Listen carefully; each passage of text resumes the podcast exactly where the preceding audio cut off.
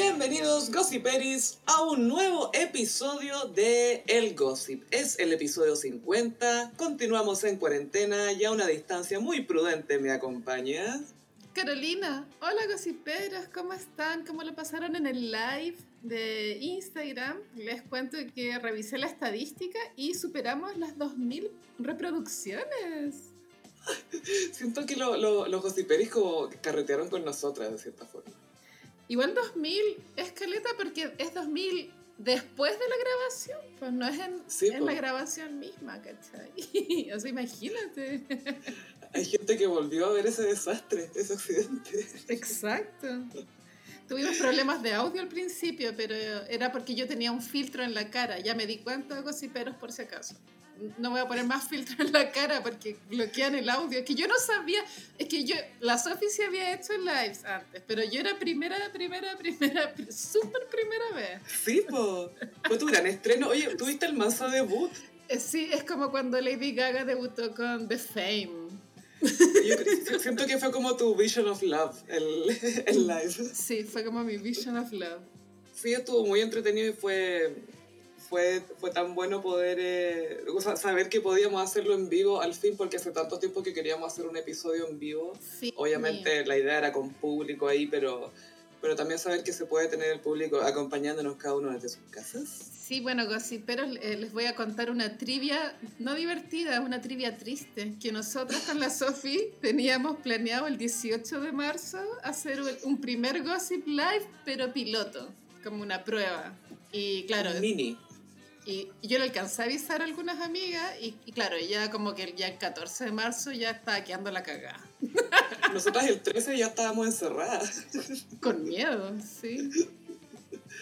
Sí, pero finalmente pudimos hacer el, el episodio en vivo con, con, con mucho más público en realidad del que podría haber ido si lo hubiéramos hecho en un, en un local. Pues. Así que Sí. tenemos gossiperis que se nos unieron desde otros países, Gaya. eh, continentes, weona, otros continentes. Es un podcast intercontinental. Hay una gossipera que contó que trabaja en, en un país nórdico, ya olvidé, era Finlandia, una cosa así, Noruega. Era una de las 10. Algo Una de las que. Y una gossipera es de Malasia también. Es que se hizo un Instagram solo para ver el vivo del, del gossip. Menos mal nos pintamos, weón. Buena. Igual, ya, yo quiero decir algo muy vanidoso, pero es que el día del, del live del gossip, para mí era el, el peor día del ciclo, porque el día siguiente me llegó la regla, galla. Estaba hinchada como Ah. sapo. Se veía venir algo. Sí, pero hay que saber que ese es como el peor día del mes, como el día antes. Lejos. No el, no el día que te llega. Sí, Es literal que vaya a reventar. Está súper hinchada, súper hinchada. Pero, pero weona, mina igual. Demasiado Sí, mina. seca, amiga, seca. Demasiado seca. Como que imagino, claro, todas las amigas de Carla Rubilar diciéndole seca, amiga, seca, seca. Le dan stickers de ella con sus tenidas de cuando hacen las vocerías. Hoy día tú no tenía eh, una propuesta un poco diferente porque tenía un, un blazer de estampado como de flores blancas sobre fondo negro. Algo que jamás Gloria Hood se pondría, No hay perlas que cubran eso.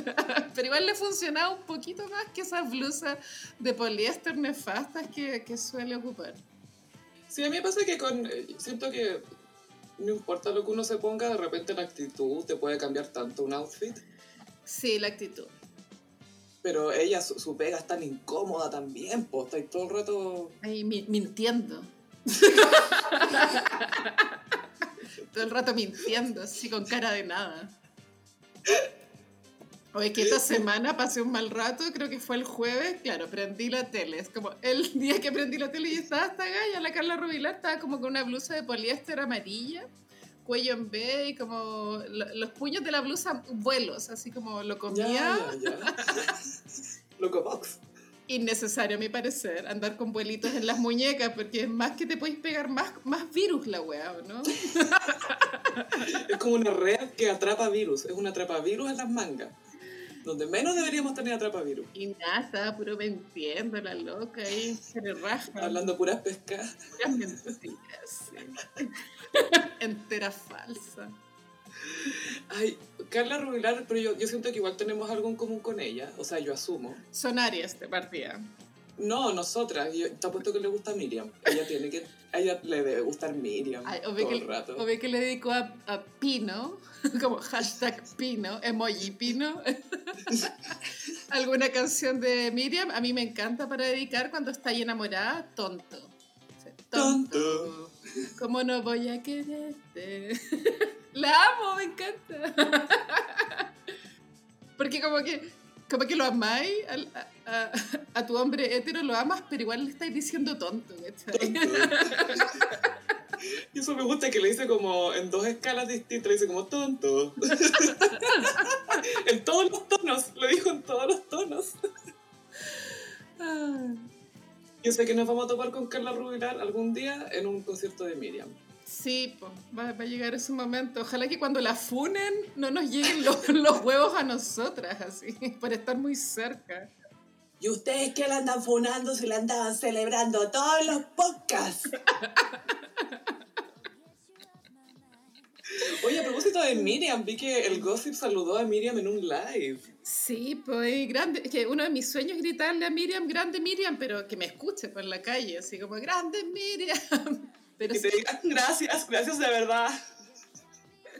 pero claro, se, se lo comenté en su live. Bueno, es que Miriam va a dar unos conciertos, creo que son por Facebook o YouTube, y es como, hay que pagar, pero la plata es para donarla a algún lugar. Ay, qué bueno.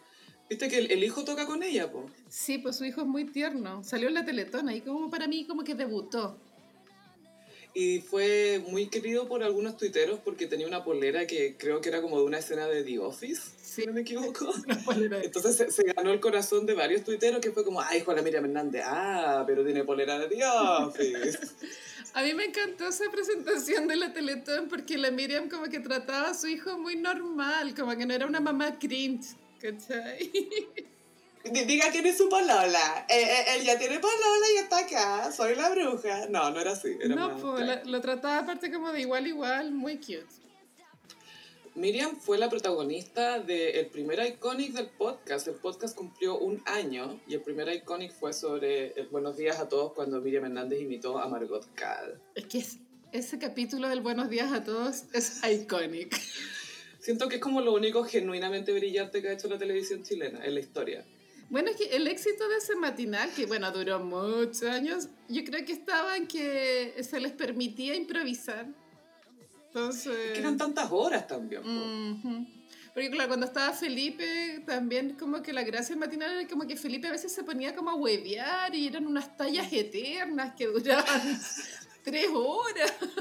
Los soliloquios de Felipe, claro, que van a ser vistos como performance art después. Claro, pero igual este de la Miriam imitando a Margot Cal y Margot Cal imitando a Miriam, igual es performance art. Porque como que nunca dijeron lo que era, solamente lo hicieron. Claro, no había ni una explicación y Jorge había jugado el juego. Sí. Y leyendo lo- lo- los llamados con esa cuestión de código de barra, ¿te acordás que uno cuando llamaba al matinal sa- salía un código de barra y leían con una pistola y ahí te llamaban? Sí, Decían, buenos días a todos y tenía que decir el matinal de Chile. súper moderno la- la- la- el método, ¿no? Para la época. Demasiado. Ujú. O sea, para mí Hugo fue revolucionario. Fue mejor que cualquiera Nintendo Wii, ninguna de esas cuestiones. Hugo, que pudieras jugar un videojuego desde el teléfono en la tele, era pero... Oye. Esa cuestión me voló la cabeza a mí. y Beth Vergara, Y ver Vergara con Gaya. tu amiga. Oye, el otro día estuve hablando de, estuve hablando de Hugo con un amigo y, y los dos creemos que la weá era mentira. Como que no jugaba y realmente. Yo creo que era falso. A mí me pasaba que de repente... ¿Has cachado que hay, hay ciertas teles que tienen un poco de retraso? Sí, po. unos segundos, que es cuando veis por te- televisión directa o cuando veis por TV cable. Hay, un, hay, un pequeña, hay una pequeña o, diferencia. o a veces se nota cuando hay como cadena nacional o partidos de fútbol que las cosas Alguien tira pasan primero y después Sí. grita otro. Sí. Ya, pues acá pasaba en Hugo que la gente de repente apretaba el botón muy tarde y se notaba mucho que era como, se movía el mono y ¡pi! como tres, tres segundos después, entonces era, era muy difícil jugar en diferido, era imposible jugar. Ese programa fue súper éxito. Creo que tenía un rating súper alto. Todos los niños a la hora de 11 lo veían. y teníais que escribir una carta, pues teníais que escribir al canal y sacaban un carro con todas las cartas, de ahí tiraban todas las cartas para arriba y pescaban cualquiera y así era como... Esa era la tecnología que se usaba antes con Super y Centennial. Qué heavy. Bueno, en, en Viva el Lunes también, no sé qué concurso, pero igual tengo la imagen de Cecilia Boloco como tirando huevas al cielo, como papeles. Es que lo, lo que pasa es que la imagen misma funciona súper bien en televisión, ¿cachai? Sí. De, esto es literal un sorteo, tu carta podría estar ahí, entonces tú estás mirando para ver, oh, mi sobre justo lo mandé de un color especial, de repente veáis sobres con marcas distintivas, pues, ¿cachai? Porque la gente se notaba que quería ver si podía ver su carta en la tele, pues. Ay, qué nervio. Eran otros tiempos. Bueno, también esto lo hablamos cuando hicimos el Iconic de Luis Miguel y Antonio Bodanovich, que la- to- todas esas fans que fueron a, a, a esa, esa charla TED, de, A la charla esa charla TED de Luismi, eh, eran gallas que habían mandado cartas con la revista. de novela, algo así. Algo así, no me acuerdo. Era una de las revistas estas de semi-teenager que había, como de farándula. Bueno, yo alcancé a ser como persona que consumía revistas. Mi papá, muy chica, siempre me compraba la revista Tú, que no era la Ujú. 1017, era como la competencia. No sé si me la compraba porque era más barata, no cacho. Ya, ya, qué heavy. Confesión, con mi hermana nos sacábamos fotos para mandarlas a Revista Tú, para ver si éramos mis Revista Tú. Mis revistas Tú. Y las dos con frenillo, las dos así horribles.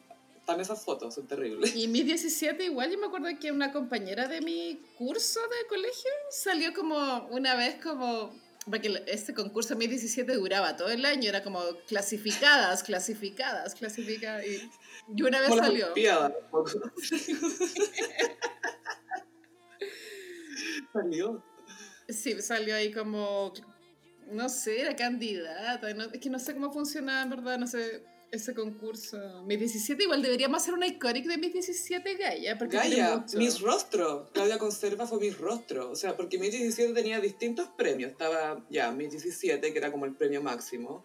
Ujú. Miss Rostro, que pero tampoco significaba que tu era como que tu cara era más linda, pero no el resto de ti, no entiendo. Como Sí, el paquete completo no era suficiente para ser Miss 17, pero tu cara era bacán.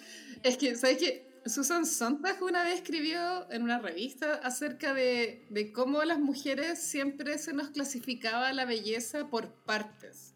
Sí, po. Poto, cara, brazos, piernas, ¿cachai? Y eso hacía que las mujeres nunca fuéramos como seres humanos enteros porque al No, final po. nos evaluaban por, partes. por partes, ¿cachai? y eso también es mis rostro, po. Como que tu, tu cuerpo no está tan bien, pero tu sonrisa funciona de pronto. Claro, pero eres súper fotogénica, pero por favor no te pongáis un traje de baño. O claro, o las Miss Riff, po, que son puro, eran puro poto. Claro, y, y dentro de Miss Riff parece que había una categoría que era como el poto, y era como, pero no fue por esto que entraron todas, no entiendo. Pero era, es, es más, son, es para dar más coronas y para tener más fotos de poto. Y las Hawaiian Tropic eran puras tetas, po. como que ahí se premiaban la- Sí. las tetas. Por eso las gemelas Campos se operaron las tetas y fueron las primeras en decir que se habían operado las tetas en la tele. Eso igual fue iconic.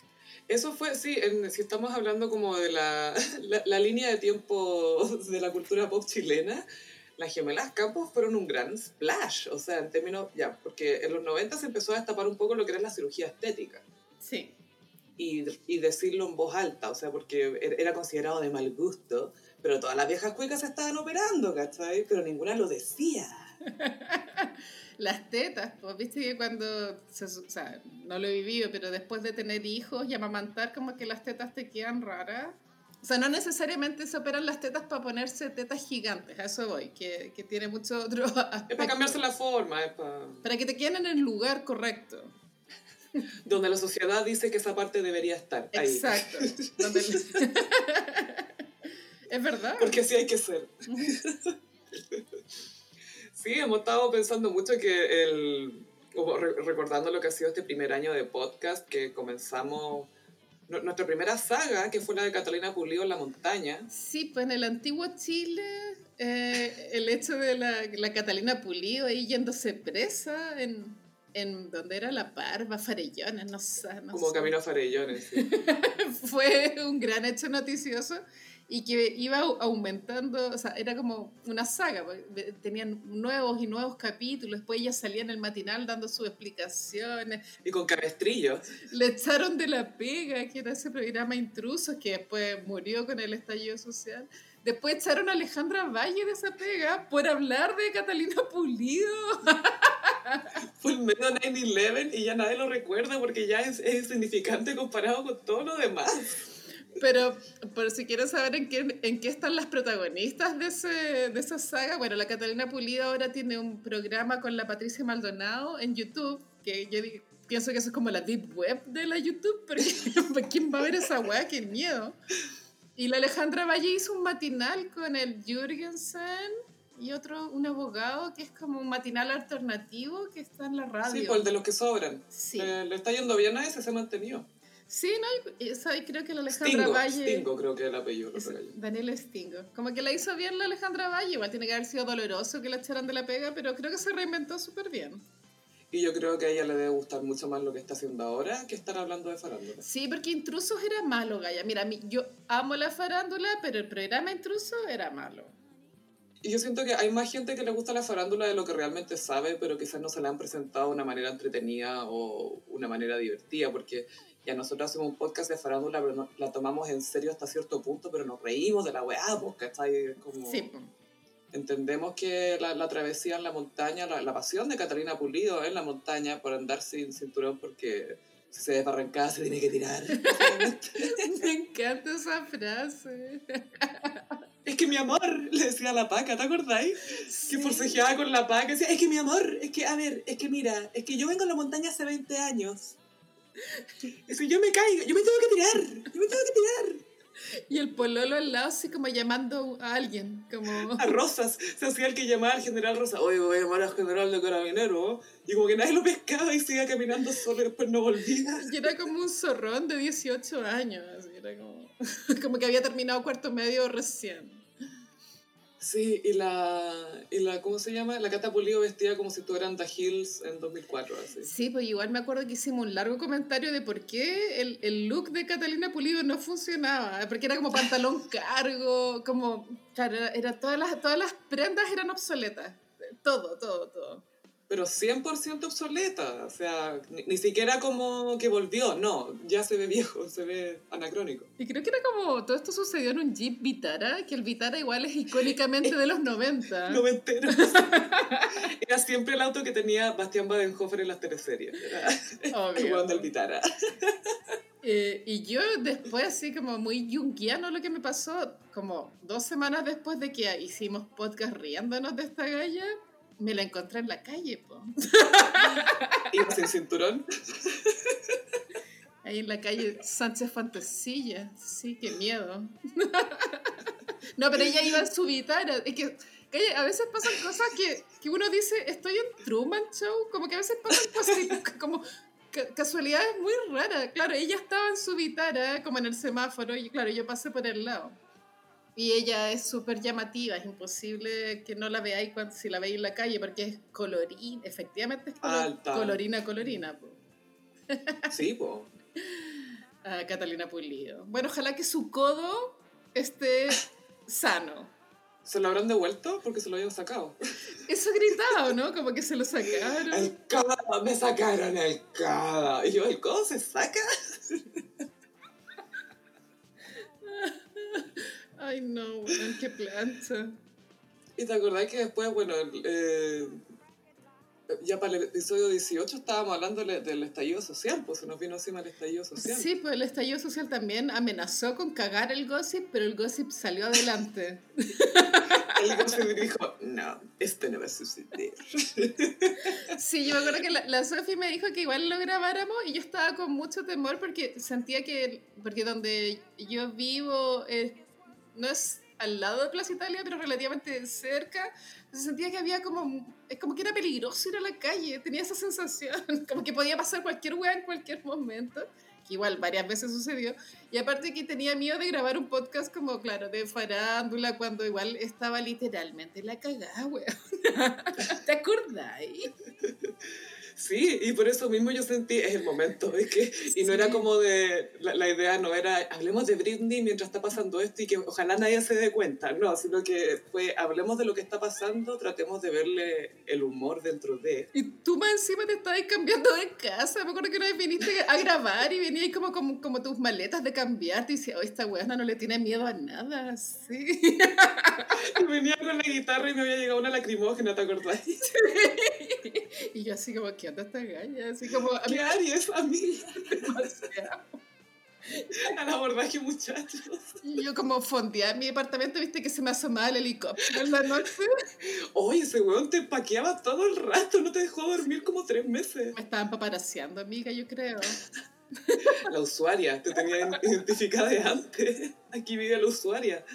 Las rondas del helicóptero por eso pasaban por tu depa, yo creo. ¿Sabes que obviamente ahora ya llevamos como tres meses en Tokio de Ikea y nunca más el helicóptero sacó a pasear a nadie. ¿eh? Yo creo que era para meter miedo, Gaya. Cuando era nocturno. Es que, es que la razón para el toque de queda en, ese, en esa época, en la época de estallido social, eran súper distintas a las de ahora. Pues menos mal, esa vez duró una semana nomás y ahora hay tres meses. Bueno, ¿qué onda? Vamos a ser como los boomers que vivieron 17 años en Tokio Ikea. ¿Qué weá? Yo estoy hasta el pico, sí. Yo ya estoy chata a las fiestas de toque a toque, no puedo más. Necesito dormir.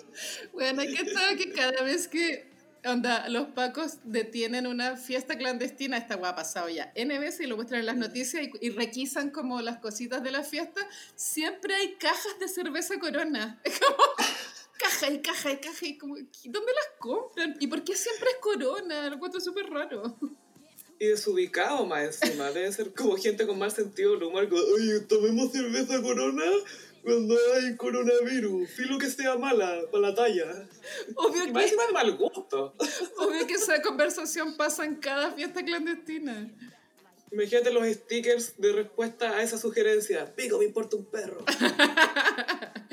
Oye, no sé, yo ni muerta iría a una fiesta clandestina y a contagiarme, qué miedo. Yo no iría ni siquiera sin cuarentena a una fiesta clandestina. Sí, bueno, yo la última vez que fui a un after ya hace 10 años, yo creo. Y ya fue suficiente. ¿Sabes que una vez fui a un after y era un after súper, súper así como que había que tocar una puerta y decir una clave secreta, era acuático, así. Y entré y adentro estaba Diego Muñoz, el actor. ¡Ah! y yo estaba... ¡Ah!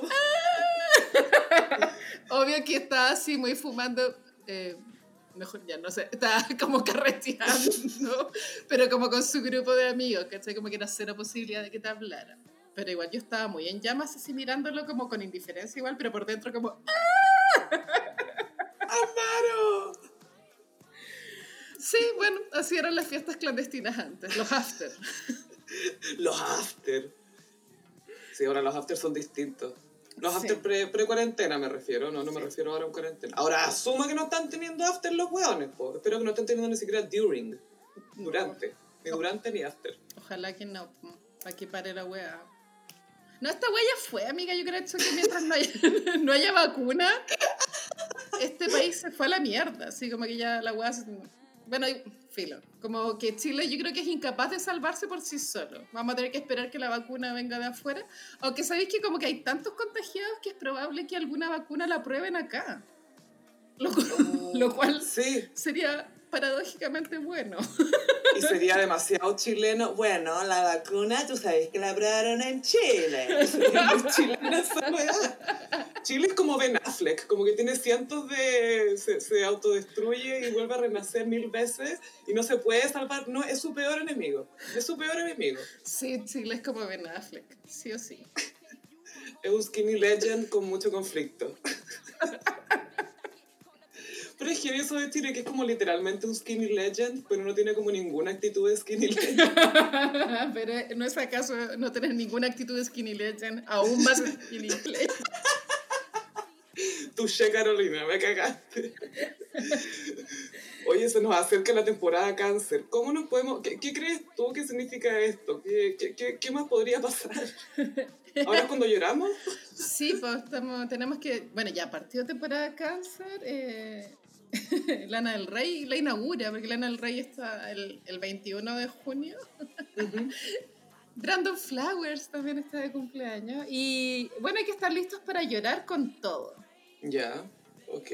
Llorar como en pijama, con el Como pelo la sucio. en, en Alguien tiene que ceder, ¿has visto esa película? La de Diane Sí, me encanta esa. Es una película. secuencia que llora todo el rato. Bueno, la secuencia de Diane Keaton en Alguien tiene que ceder es la temporada de cáncer. Resumen de temporada cáncer, básicamente. Eso es lo que podemos esperar. Qué agotador, igual ser cáncer eh, todo el año. como los, los Toda la vida. Yo nunca he tenido como un pololo cáncer, no, no, no, no podría, creo. Hay un, Mm. un hueón ahí escribiéndome poesía todo el día, no, no. Mm, yo una vez salí con alguien cáncer y después cuando me describiste cómo eran los cáncer, efectivamente era cáncer. Eso es todo lo que puedo decir. Para bien o para mal. Pero está todo bien con los cáncer, chiquillos, gossiperos cáncer, no se sientan mal. Cada signo tiene Tranquilo, su no, no es como que fueran acuarios, tranquilo. Tranquilo. Son, cáncer nomás. ¿Y tú tenías ascendente o algo, alguna casa en cáncer? Creo que tengo una. Ah, wow. Igual me hace sentido si yo también soy terrible llorón y sensible. Obvio que tu luna está en cáncer, amiga. El otro día estaba teniendo un Zoom con unas amigas y a una le estaba diciendo lo, lo orgullosa que estaba de ella por el crecimiento personal que ha tenido y todo. Y era como, no puedo creer que esté diciendo esto, pero al mismo tiempo estaba como tratando de no llorar porque de verdad emocionaba su crecimiento, amiga. ¡No! sí, estaba demasiado orgullosa, weona, demasiado seca. Qué tierno. ¿Qué le pasará a Tonka en temporada cáncer? Ponte tú, eso es algo que me intriga. Sí, bueno, volviendo al tiempo atrás, yo no, no me acuerdo de la línea de tiempo perfecta, pero tal vez cuando se cortó el pelo fue en temporada cáncer, Gaya, eso hay que revisarlo. Vamos a tener que volver a los archivos. Vamos a volver a los archivos. Bueno, la tonca yo encuentro que está súper, desde que le sacaron al Martín Cárcamo de pareja, está súper bien. En el matinal no se ha vuelto a mandar otro condoro, que yo recuerdo. Sí, siento que Amaro es como su risa, de cierta forma. Como que la, Sí, po. lo tranquiliza un poquito. Es su, su pastillita que la tiene un poco más estable ahí, porque con, con Martín estaba chata. Sí, po. Bueno, y ahora con el... Bueno, ¿cachaste lo del hackeo de su WhatsApp? Y a la Argandoña le pasó, ¿a quién más le pasó lo mismo? A la argandoña y a la tonca, pero la tonca como que, a mi parecer, sobre reaccionó brígido porque llamó a los ratis y, los ratis entraron a Canal 13 a investigar todo. Y es como... Es que veo que Tonka hizo eso, po. la Raquel le da lo mismo, ya feliz. po. Lo encontré súper exagerado porque ya si te hackean el WhatsApp, iris tonca, te compráis otro celu y pico, ¿no? Pero como es Tonka y no quiere que nadie sepa nada de ella, a no ser que ella lo permita, yo creo Sí. que por eso fue como se sintió violada, ¿cachai? Claro, y seguramente como que ya el gallo que hackeó tiene que haber leído los WhatsApp puras chistes aburridísimos, stickers de lo peor, una weá muy fome. Stickers de peluches con corazones que dicen te amo, todas esas cosas. Y como que claro, para Iber tiene que estar grabado como mi amor, o osito, mi viejito, rey. ¿no? El rey de la casa. El rey de lo curro, el sultán de lo curro. Así está guardado para ir el teléfono de. El sultán de lo curro. ¿De qué se filtrara que lo tiene guardado como el sultán de lo curro? Bueno, me Ay, muero. por favor, bórdalo, bórdalo como sultán en lo curro. por. Sultán de lo curro, qué plancha. Y con palos saltos. Oye, pero espérate. Hackearon a Tonka, hackearon a Raquel. Sí. Faltaría a Fran García Huidobro para que se complete la trifecta de Tonka Tonta de hackeo de aquí, ¿ah? ¿Será ella? No sé, encuentro más interesante hackear, qué sé yo. No, es que la Fran García me tinca que sus WhatsApp no valen la pena, no sé. Yo hackearía a Benjamín Vicuña, pero no sabía cuál de todos sus celulares hackear. Sí, pues viste que una vez pelearon porque tenía más de dos, celu- más de dos celulares, pues bueno, no uno. Tenía tres, dos. pues, weona. Sí. Tenía La guatránfuga. Oh. Yo sé, hackearía el de Carol Dance, pero para puro reírme. Pero, ¿qué números tendrá? Ten- ah, no sé si quiero ver los números que Y, tiene. y tiene que ocupar unos emojis super cringe, así como de ganador, así como. como de Con lente empresario. Oh, Harto Oakley. Oye, queremos eh, hablar, hacer un mini paréntesis. Britney. Britney. Porque Britney fue paparaciada con Sam, su novio. Sí, esto fue hace poco y ella, claro, se ve que es de ahora la, el paparazzo porque están con mascarillas, pero mal puestas, po, como con la... La Britney la tiene mal puesta, la tiene bajo la nariz. Y después debajo de la pera, porque claro, como fue como una tarde en el parque, eso es como el paseo al parecer. Y Britney está vestida con el look que ella lleva años usando en Instagram, que es como un short súper a la cadera y un short como color pantalón do- dockers, como Sí, a mí parece horrible. Y arriba, claro, le ha dado por usar estos petos que, que son como, ¿cómo explicarlo? Son strapless, pero con manguitas y Mm. con vuelitos. Como tubos. Sí. Y Britney. completar el look estaba con un collar que tiene un nombre ese collar, pero que es como una cinta pegada al cuello, una cinta negra Un pegada. choker. Un choker. y, y como chalitas Birkenstock, pero de plástico. Color café. la Britney. Bueno, y la paparazziaron andando en bicicleta, corriendo, pasándolo bien, se veía feliz. A mí me llamó la atención que su cuerpo es muy normal, porque en Instagram yo la veo que es muy fit, como ejercicio, abdominales, y claro, obviamente tal vez hay Photoshop entre en medio, pero se le ve el cuerpo muy de gimnasio, pero este paparazzo como que su cuerpo era normal, no era duro, ¿cachai? Sino que era como que tenía su guatita, piola. Es que se ve que es como más, es como más rellenita, pero no se cacha si es, no, no se ve como que está guatona, ¿cachai? Sino que No. es, como más, es como más ancha nomás. Sí, igual, claro, pensándolo, bueno, cuando hizo esa presentación el 2007 en los premios MTV, cuando cantó Give Me More, ahí también estaba regia, por supuesto, pero tenía como una guatita mini, ¿cachai? Pero porque su cuerpo es así. Sí, pues y lo que pasa es que la, la gente también se quedó mucho con la imagen de Britney cuando tenía 18, pues, ¿cachai? Entonces, qué injusto. igual. Sí, pues igual. Porque después tuvo dos cabros chicos, filos, y siempre se ha mantenido fit, como que nunca ha dejado de hacer ejercicio. Quizás no es marcada, ¿cachai? Pero hay muchas formas de ser fit. Y Britney la es todas. La es, pues. Bueno, y Las es aparte todas. que tiene 38 años, igual es una mujer adulta. A veces siento que se le critica mucho a las mujeres tener cuerpos que son de su edad.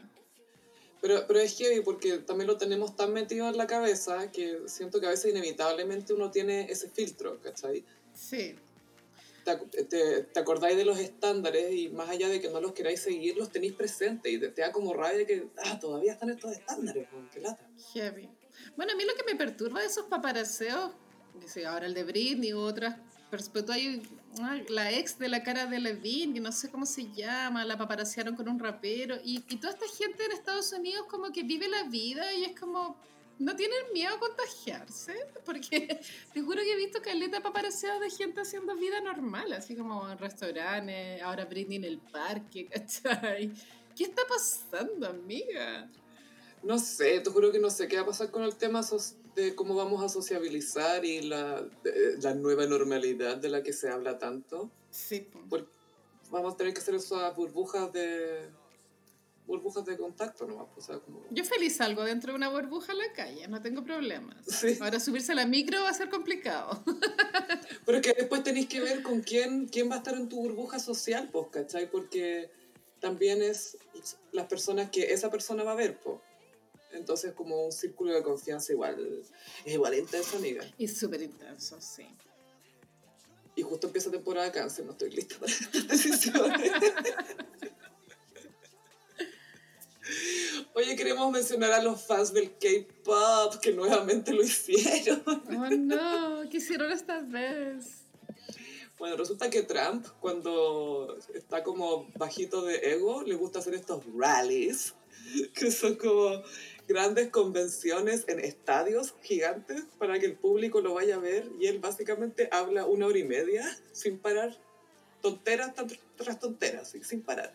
Me da risa que le llame rally, pero claro, es como ir a ver, a, a ver me imagino que te... Rally es una reunión, po. Sí, que tendría sentido si tú vayas a ver como alguien que te va a entregar algo, ¿cachai? Te va a decir algo inspirador, interesante, pero a escuchar puras mentiras, weona. y a él ensalzarse a sí mismo, ¿cachai? Es básicamente juguito de ego, como dicen unos amigos. Bueno, y también te exponía que te disparen, Gaya, porque en Estados Unidos tú sabías, como que está todo el mundo armado. No sé. Pero la cosa es que estaban anunciando este rally hace mucho rato y eh, las entradas hay que se, reservan, ¿cachai? y, y pasó que se reservaron todas las entradas muy rápido, en tiempo casi récord, y todos los organizadores de Trump estaban quebrándose en la prensa, así como, ay, sí, agotamos las entradas, la gente no tiene miedo del virus, igual quiere venir porque le crea al presidente la cuestión, bla, bla, bla. Y resulta que la mayoría de las entradas, más de la mitad, fueron reservadas por fans del K-Pop, que en el fondo reservaron el espacio y después dijeron, no, sabéis que no vamos a ir. Y ya era demasiado tarde para entregarle las entradas a otra gente. Entonces está más de la mitad del estadio vacío. Bueno, es medio combo breaker, ¿no? Es muy, toma, ok, boomer, ¿cachai? Como que... es que fue literal, ok, boomer, porque se organizaron a través de TikTok, en el fondo poniendo el mensaje lo que iban a hacer y después lo bajaron al día siguiente, o no más de 24 horas para que no les cacharan su plan. Después tuvieron reuniones Zoom pues, en distintas partes del mundo y de Estados Unidos por organizarse para ver cómo iban a acaparar todas las entradas y finalmente lo lograron. Pero bueno, igual es la media logística. Es como, esto es verdadero activismo, esto no es como una broma, esto es activismo igual. Y es un activismo muy ingenioso también porque usa la tecnología de una manera que es una herramienta, ¿cachai? Como que no fue que hackearon o hicieron algo así, sino que utilizaron las herramientas que estaban disponibles para causar un impacto, básicamente. Y el impacto fue que este loco, el presidente de Estados Unidos, quería ir a un estadio que él pensaba que iba a estar lleno de gente adorándolo. Resulta que había un cuarto de la gente que esperaba porque unos adolescentes decidieron que lo querían trolear. Me encanta este tipo de activismo porque es eh, pacífico y súper eficiente, porque igual a este viejo le tiene que haber dolido el ego.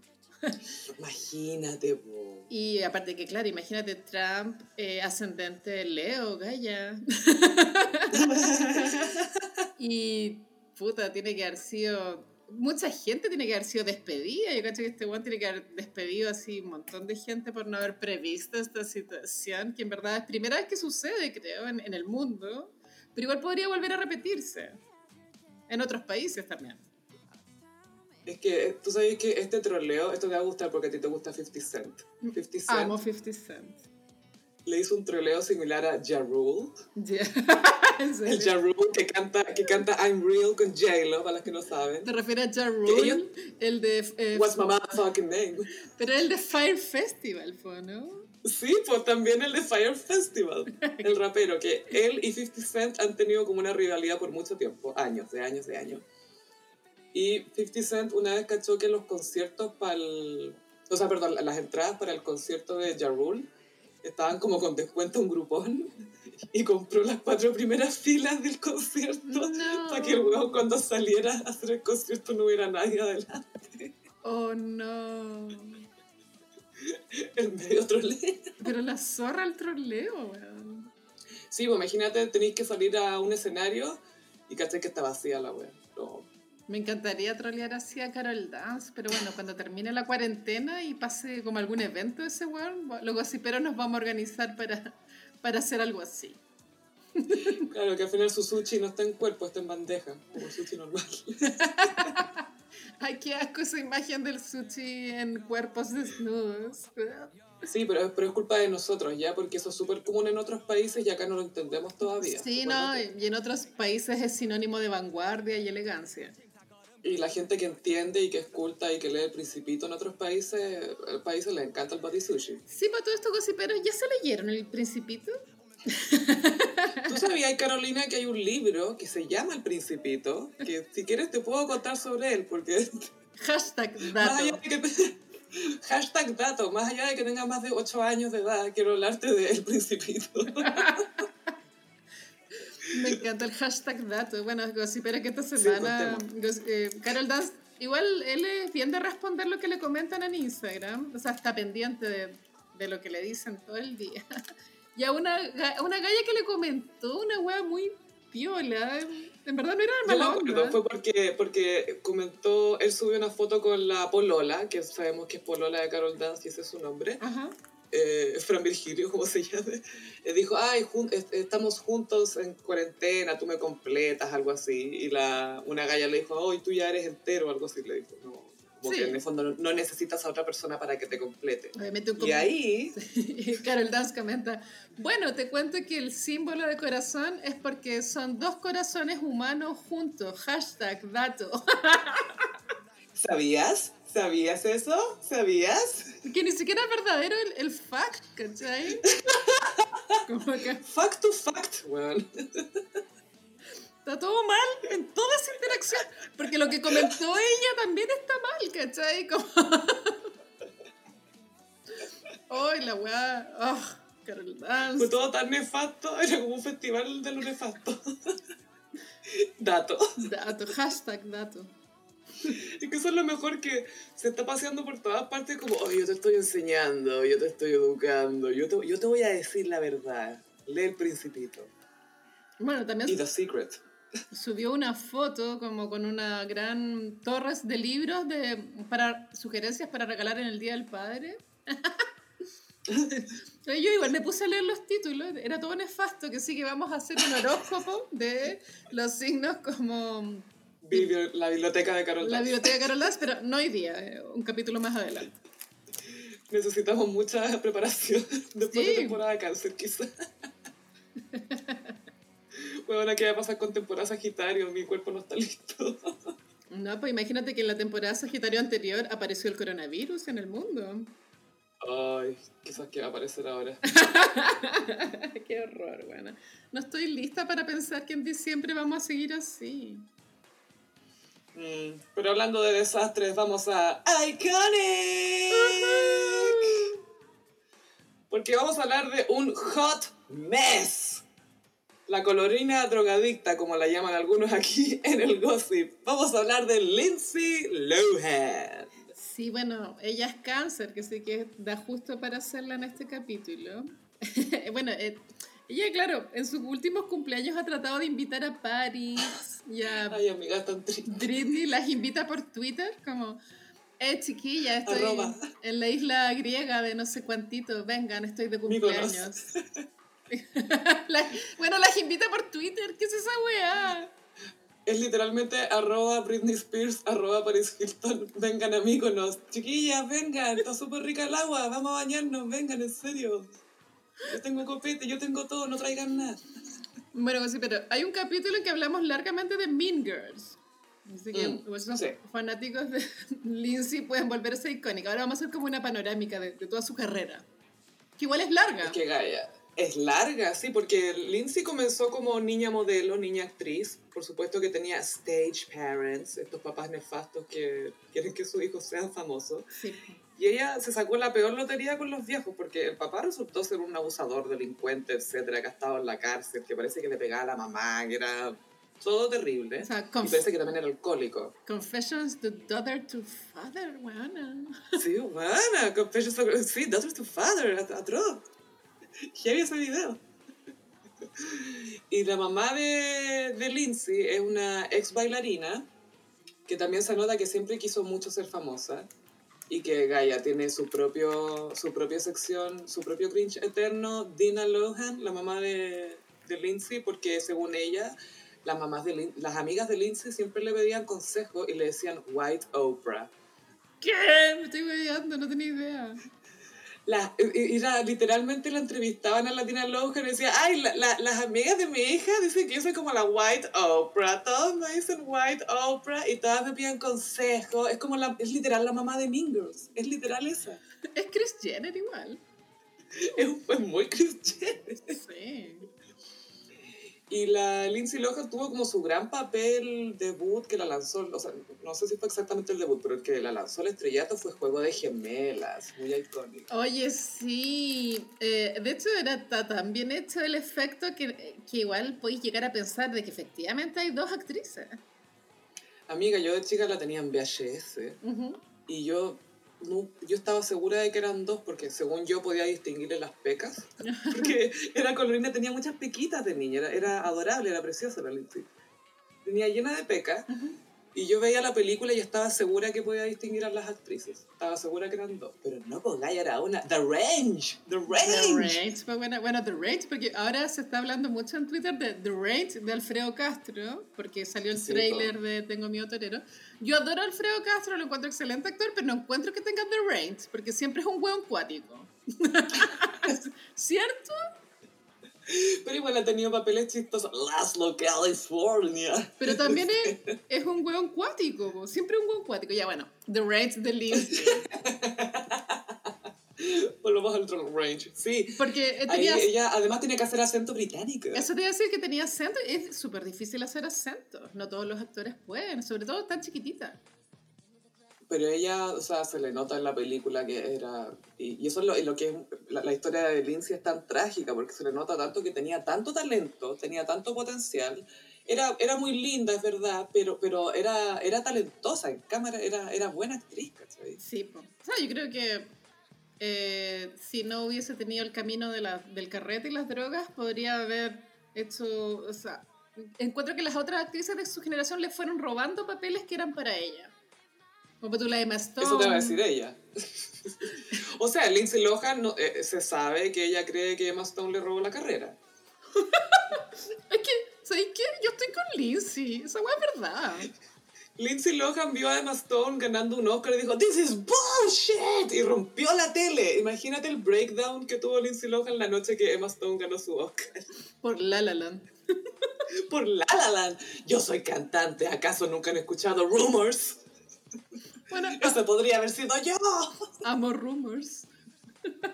Siempre ha sonado en el gossip de fondo. Ah, eh, pero, o pues tú la Amanda Seyfried, creo que se llama, mm. la de Mamma Mía. Que sale en Mean Girls, Ella también eh, empezó su carrera con papeles que podrían haber sido para Lindsay si Lindsay no, no, hubiese estado metida en la droga, pero la droga, droga, pues bueno, así está bueno, era pito de marihuana, ¿no?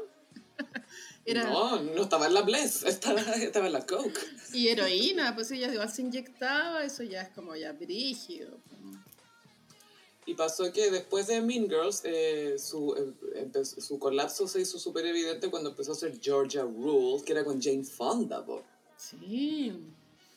Ahí la, la Lindsay llegaba tarde al rodaje, a, a, tal punto que el estudio publicó una carta así en la prensa llamándola irresponsable, llamándola poco profesional, diciendo estamos chatos de que digas que estás cansada cuando sabemos que estás de fiesta, o sea, oh. humillándola, onda como sacándole en cara la cuestión al frente de todo el mundo, acusándola al frente de todo el mundo.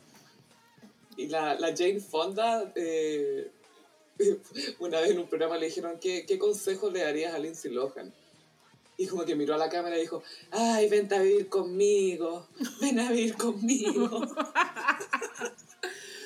para que entiendan lo que es normal. Que Jane Fonda piense que ella es normal. Y para decirle a Lindsay Lohan, ven a mi casa para que conozcan lo que es normal. Me de lo que el desastre que tiene que haber Hot Mess, pues Gaia. Estoy demasiado en shock con esta anécdota. O sea, imagínate, weona, la cagada. O sea, la cagada que tiene que haber observado Jane Fonda, ¿cachai? Como realmente un ambiente familiar tóxico a cagar. No, y también pasa que la, la Lindsay tenía el afecto de, de, muchas personas importantes en el entretenimiento, o sea, tenía como madrinas importantes, porque tenía a Latina Faye, que es la guionista de Mean Girls, y que fue mucho tiempo guionista en jefe de Saturday Night Live, y le tenía mucho cariño y mucha fe a la Lindsay. Y la Lindsay, pucha, siempre desastre tras desastre tras desastre. Después la Oprah, cuando Lindsay estaba ya a punto, o sea, una, una de las muchas veces que estaba en rehab, la Oprah le inventó un reality como para sacarla del hoyo y para motivarla, y ni siquiera ahí pudo, ¿cachai? Porque, bueno, quizás tampoco era el momento para hacer un reality, se estaba saliendo rehabilitación, pues, pero, pero ha tenido como, la Jane Fonda, la Jane Fonda se la quiere llevar a su casa, ¿cachai? Como que tiene gente que la quiere. O sea, Oprah también trató de hacerle el lavado de imagen cuando la entrevistó de forma seria, eso igual es un favor, mm. ¿cachai? como, es un favor. Vamos a lavarte la imagen. y esa entrevista al final termina siendo icónica, pero porque no se lavó la imagen, porque dijo que había jalado como, no sé, 15 veces. 9 veces. Pero... Le dijeron, ¿has probado? Le, dijeron, eh, ¿eras adicta a la cocaína? Y decía, no, la probé como 9 o 10 veces. La probé. probé, probé la coca 9 veces. Eso es demasiado icónico. Sé que hay una foto de paparazzi de la época que ella carreteaba mucho, que a mí me, me gusta esa foto porque no me termina de llamar, me llama siempre la atención porque está con estas plataformas zapatos con taco que se usaban en, esa década. Y, se le está saliendo un polvo blanco el zapato. Obvio que es cocaína, ¿cachai? Pero parece que es talco. Es que Gaia lo vi en una entrevista y dijo que era talco porque para sus zapatos. Pero se le rompió la bolsita de cocaína en el zapato, bueno, eso es iconic. Gaia es talco para que le quepa el zapato, ya, es para los Christian Louboutin. no es coca. Solamente debe haber sido una de las nueve veces que la probó. Oh, la foto mala. Bueno, tiene muchas fotos decadentes. bueno, la, cuando le sacaron la foto con la Paris y la Britney en ese auto que era como solo para dos personas y ella se metió ah, atrás. Es que, bueno, esto fue acuático porque la Lindsay cuando su carrera se empezó a ir a la, al, al, al, al, tarro de basura fue cuando ella empezó a carretear demasiado y se empezó a juntar mucho con Paris Hilton. Y la Paris como que de repente pescaba a Lindsay Lohan como que se la agarraban para el hueveo. ¿Te acordás de este gallo, el Brandon? Se me, se me olvidó el apellido era un gallo que era un hijo de millonario que le decía que la, la Lindsay Lohan era una fire crotch y le decía a los paparazzi que era fire crotch, que tenía como la, la entrepierna de fuego, como que era doña herpes. Estaba hablando oh. puras estupideces de ella, así insultándola, y la Paris Hilton al lado cagada de la risa así. y los paparazzi grabando, gallo, eso fue demasiado iconic. Y la Lindsay llorando en la casa, esta weona me dijo que era mi amiga, era cuestión y sale a hablar con los paparazzi y dice, la Paris me pegó, mira mi moretón, mira, mira, quiero dejar constancia, quiero que todos sepan que la Paris me pegó. O sea, estaba en un vortex de drama rígido. Estaba viviendo su propia realidad paralela, weón. Eh, siendo el ridículo el hazme reír, porque eso es lo triste, nos reímos, pero en el fondo súper triste la decadencia de esta galla que era tan bonita y talentosa. Y bueno, ¿te acordás que ella igual en una época en que la bisexualidad todavía no era tan, eh, todavía terminaba siendo, era como un tema tabú, todavía no se hablaba mm. tanto, ella salió con su polola y duraron caleta de años, una, una DJ. Caleta con Samantha Ronson, sí, y fue, y, y, fue como especial, igual fue un poco hito esa, esa relación porque tampoco se hablaba de que Lindsay fuera lesbiana, ¿cachai? Como que la prensa tampoco hablaban, sino que se hablaba de que tenía su polola, sí. pero no la, no la terminaban de tildar de lesbiana. ¿Cachai? Era, era curioso el tratamiento que le daba la prensa y como que no, no le querían decir gay todavía. Yo encuentro que es el, el creo que esa es la relación más importante que ha tenido Lindsay. Yo creo que ella es el amor de su vida. Esta galla Samantha, que no sé si después habrá seguido teniendo carrera como DJ, pero yo creo que ella la adoraba, la amaba mucho esa, esa DJ. Y bueno, lo que tú decís yo creo que también tiene que ver porque eh, Samantha igual era un poco más masculina que Lindsay. Entonces como que igual se entendía que, que Samantha era como comillas, el hombre de ese pololeo. Y tal vez por eso no era como tan apuntado con el dedo que Lindsay era lesbiana, qué sé yo. Yo creo que ella nunca dio una entrevista hablando del tema y nadie se lo preguntó tampoco. No, y ella tampoco se declara, nunca ha hablado de su sexualidad, sino como que ha vivido la vida nomás, ¿cachai? Nunca dijo, sí, yo soy bi, o soy esto, o soy esto otro, nunca... Y eso fue para mí lo refrescante del tema, que no era tema. Sí. No como que, le, ¿cachai? que la, se lo dejaban pasar. No, no, sé si es bueno o malo, pero, pero para mí era como interesante que ella pudiera hacer esto y no fuera tema y no estuvieran acusándola de cosas, ni haciéndole críticas, ni comentando cómo era la mina, ni nada. Yo creo que es bueno porque si eres niño o adolescente y veis esos referentes en, en, la cultura pop, te sentís más tranquilo. no soy el único, ¿cachai? Sí, pues obvio que sí. Y aparte que también yo creo que la prensa no creía ni cagando que Lindsay había renunciado a los hombres porque sabemos que se filtró la infame lista de amantes de Lindsay. Bueno, claro, esta noticia resucitó hace relativamente poco que ella escribió una lista de todos los hombres con los que se había acostado y la lista era bastante larga y, y era interesante porque habían demasiados famosos y por lo general eran como actores bien pasados a caca. Joaquín Phoenix, por ejemplo, Heath Ledger, Colin Orlando Farrell. Bloom, Adam Levine, Colin Farrell, Justin Timberlake, Wilmer Valderrama, James Franco, Zac Efron, Sí, po. Ryan Phillippe, Adam Levine, obvio, piérdete una, Jamie Dornan, el señor Grey.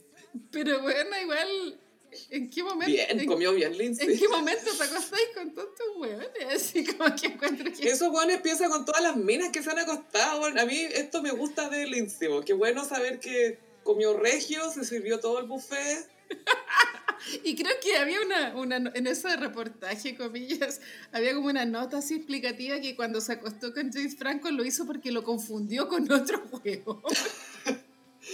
Pero Gaia, que esto fue icónico porque cuando se filtró esta lista, James Franco, piérdete una, Ah. escribió una columna en no sé dónde, hablando como de una vez que había estado con alguien que se llamaba Lindsay.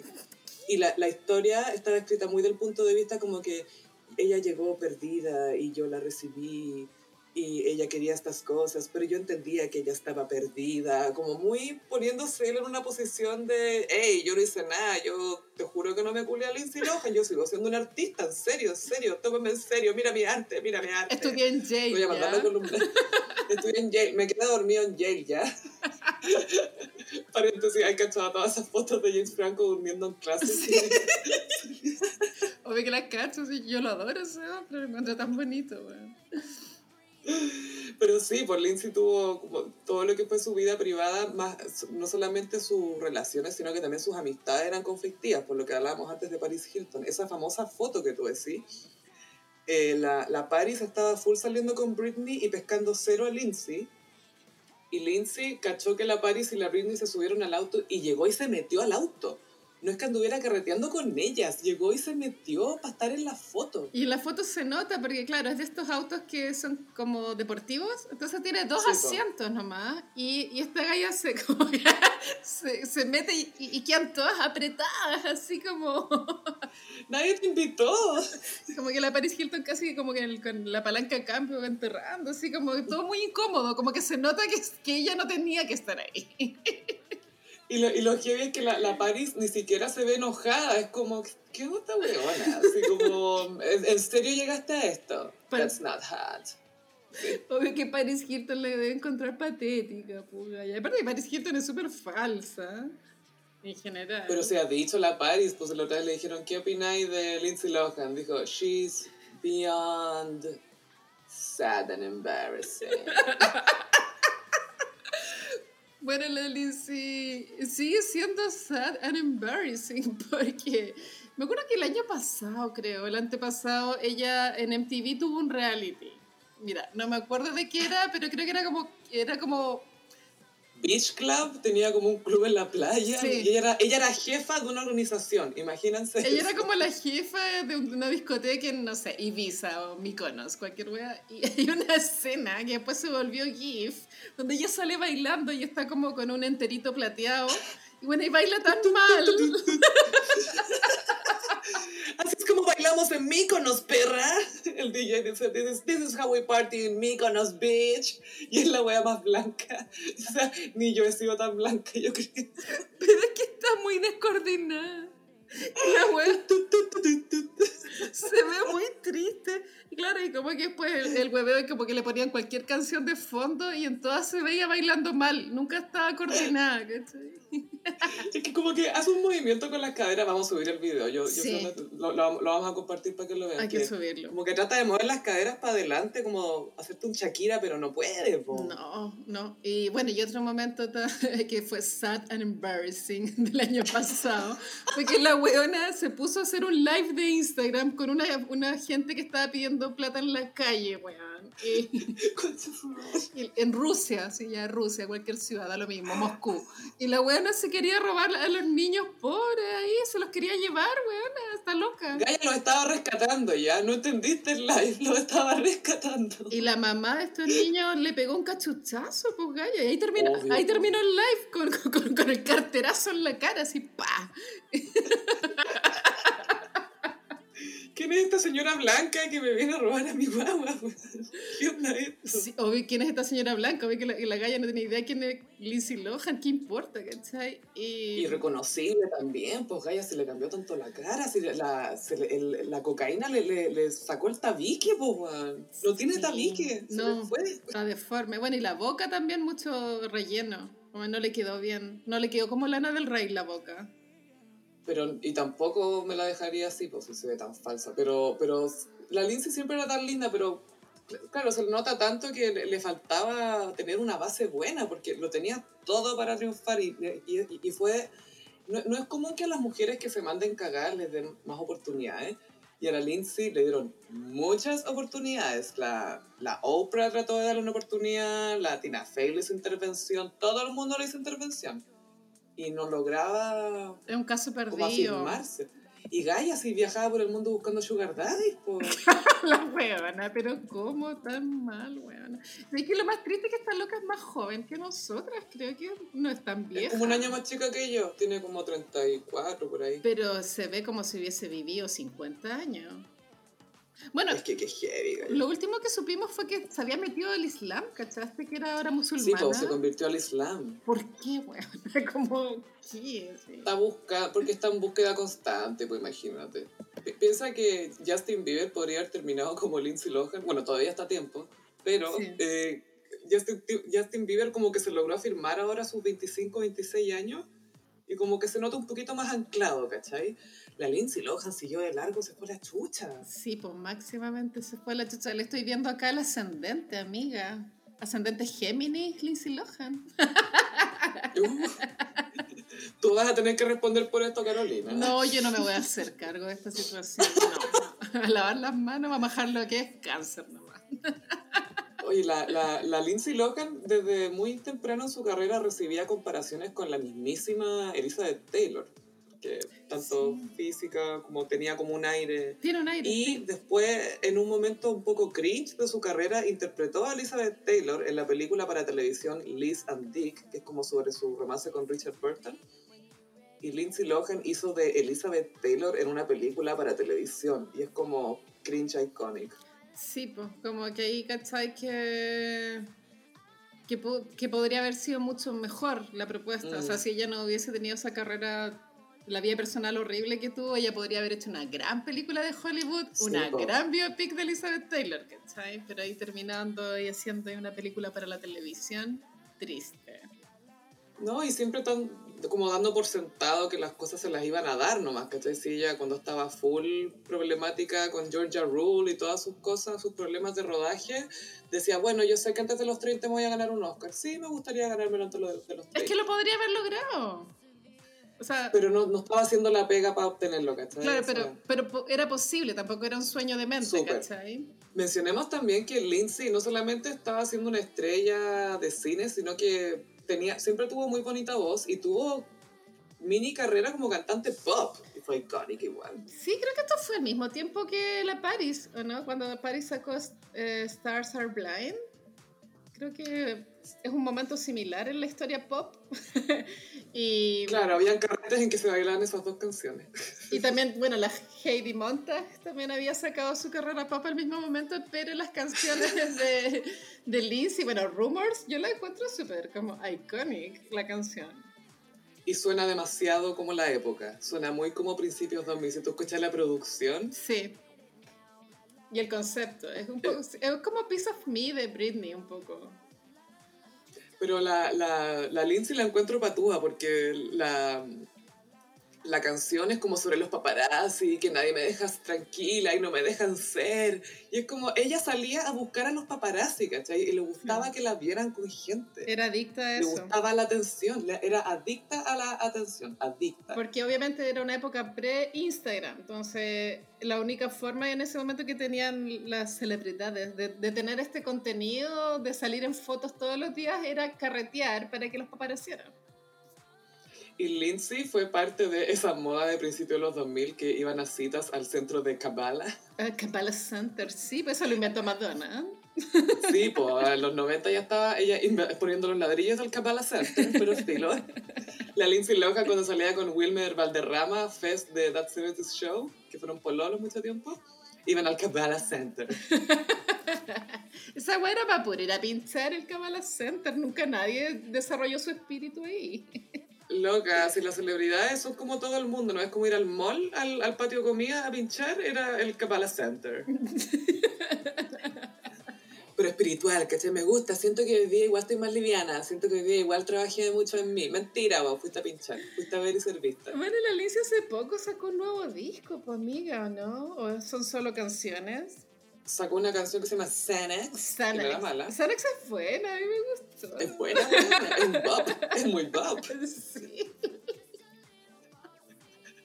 Es que el nombre, Y bueno. tenía, tenía su, quería sacar otro disco la Lindsay, no, no me acuerdo si finalmente lo sacó, pero hace rato que lo tenía planeado. Y Xanax es parte de... Pobre Lindsay, igual me da pena, yo creo que ella ha sufrido mucho igual, o sea, dentro de toda su Mm. vida millonaria, llena de lujos y excentricidades, yo creo que ella se ha sentido muy sola, porque claro, su familia al parecer era tóxica y caótica y nunca, tal vez nunca ha tenido amistades de verdad, como amigas que la No. quieran, ¿cachai?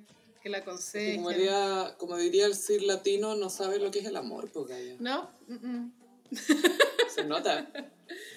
Se le nota. sí, no, pero eso yo creo que su verdadero amor fue la Samantha Ronson, es lo que pienso. Sí, yo creo que Samantha se, se veía como que la cuidaba bastante dentro de dentro de lo que se puede cuidar a, un- a- a Lindsay en estado salvaje. Oye, Pero Y difícil. otra cosa icónica que me acordé de Lindsay es cuando ella, yo no sé cómo funciona el, el sistema judicial gringo, pero la habían pillado manejando curada. Y después estaba en su casa en bikini con la pulserita de, para no escaparse. la tobillera. Eso fue súper icónico porque después Chanel hizo un desfile donde la tobillera era un accesorio de moda. O sea, ese nivel de iconi- iconicidad no lo logra cualquiera. Y otra cosa icónica hablando de Lindsay y la ley es cuando iba a la corte y se escribía fuck you en las uñas Sí, y se las mostraba al juez. Es como de los primeros nail art que hemos visto. Sí. Era un nail statement. Eh, Lindsay fue de las primeras en hacer statement con las uñas. Igual iconic la wea. Sí, Lindsay, y bueno, su- sus mejores papeles, por supuesto, Mean Girls, lejos, es demasiado buena. Y lo hacían bien, bien en Saturday Night Live también cuando iba. Al- Muchos gossiperos se acordaron de esa película con RuPaul. No, mentira, con Tyra Banks. No sé por qué dije RuPaul. Life size, que es la muñeca. pues. Tuvo el medio lapso, ¿cachaste? Que confundía a Tyra Banks con RuPaul. Son la misma persona. Sí, pero los gossiperos les encanta esa película. Yo no la he visto. Que sí que si algún día la pillan el cable la voy a ver. Ah, Aunque Tyra Banks me da demasiado cringe esa mujer. Es un cringe eterno, es, es impresionante, es impresionante. Y que heavy que se salvó el fracaso de Modeland por el coronavirus, weón. O sea, tiene la excusa perfecta para decir por qué no funcionó Modeland. No es porque nadie sabía lo que era, sino que porque vino una pandemia. Nadie sabía lo que era.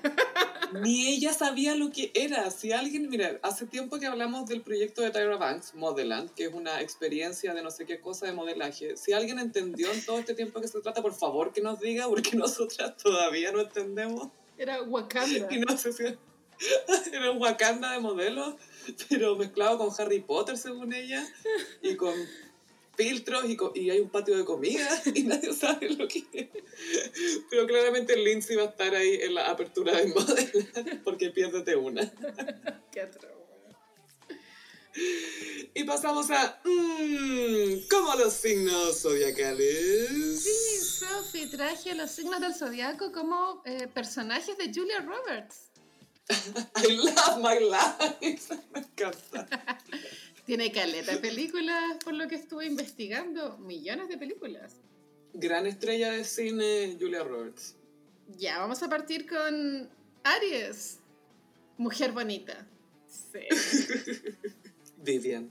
Esta película creo que es la que hizo que Julia Roberts fuera icónica.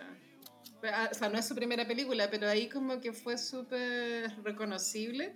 Y bueno, Mujer Bonita es una prostituta en Los Ángeles que igual es como de una personalidad bien como extrovertida, le gusta vivir la vida, pero, pero está como enfocada la película como para que tú no pensís que la buena es como puta. ¿Hay cachado? No, Claro, como que esto es un, panorama que le salió y que como que siempre es así casi.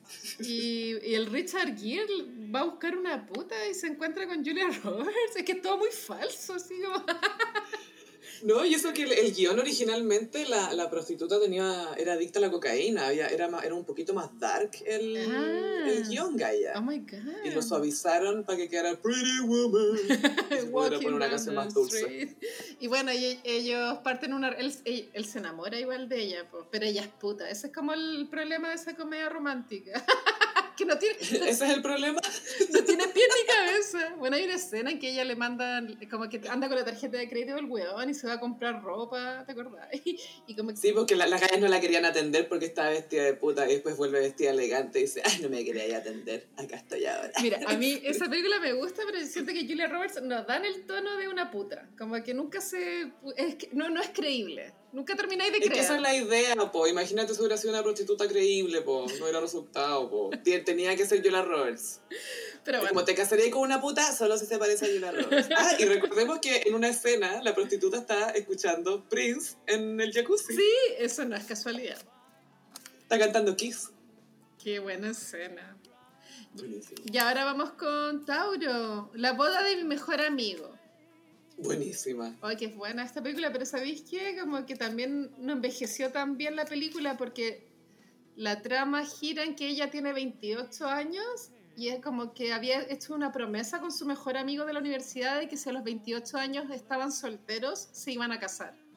Y no se ven de 28, Gaya. Y aparte que igual 28 no es como una edad para estar pensando en que te vaya a quedar solterona, ¿o no? Es que en los 90 sí, pues Gaya, era una angustia constante. Ay, que atroz, atroz. Bueno, y Julia Roberts es muy Tauro porque igual es súper pegada con este weón, pues y como que hay todas las señales de que el weón no quiere estar con ella y la buena, dale con la weá.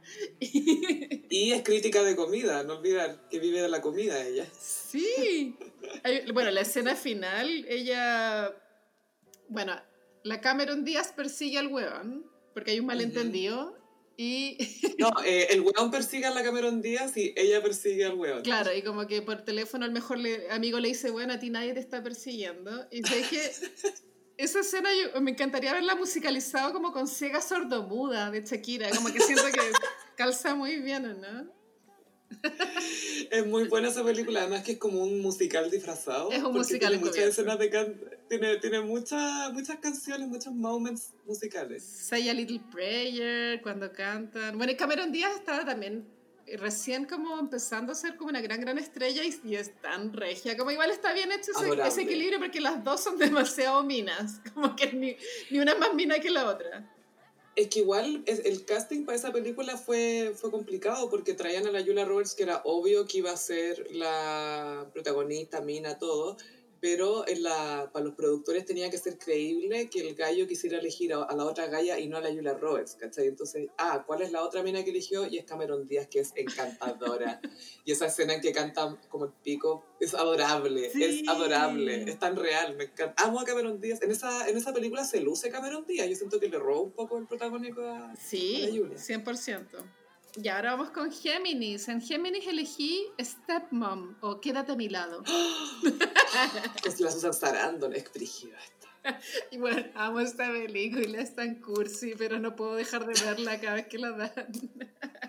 bueno, eh, eh, eh, en esta película Julia Roberts es una fotógrafa que es como cool y se tiene que ver enfrentada como a, a a ganarse el cariño de los hijos del pololo. ¿cierto?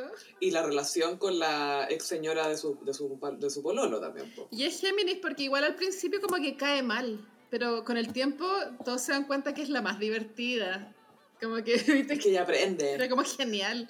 Bueno, y, me gusta la escena en que Julia Roberts le compra unas entradas a la, a la que es más adolescente para ir a ver a Pearl Jam. ¿Te acuerdas de ahí?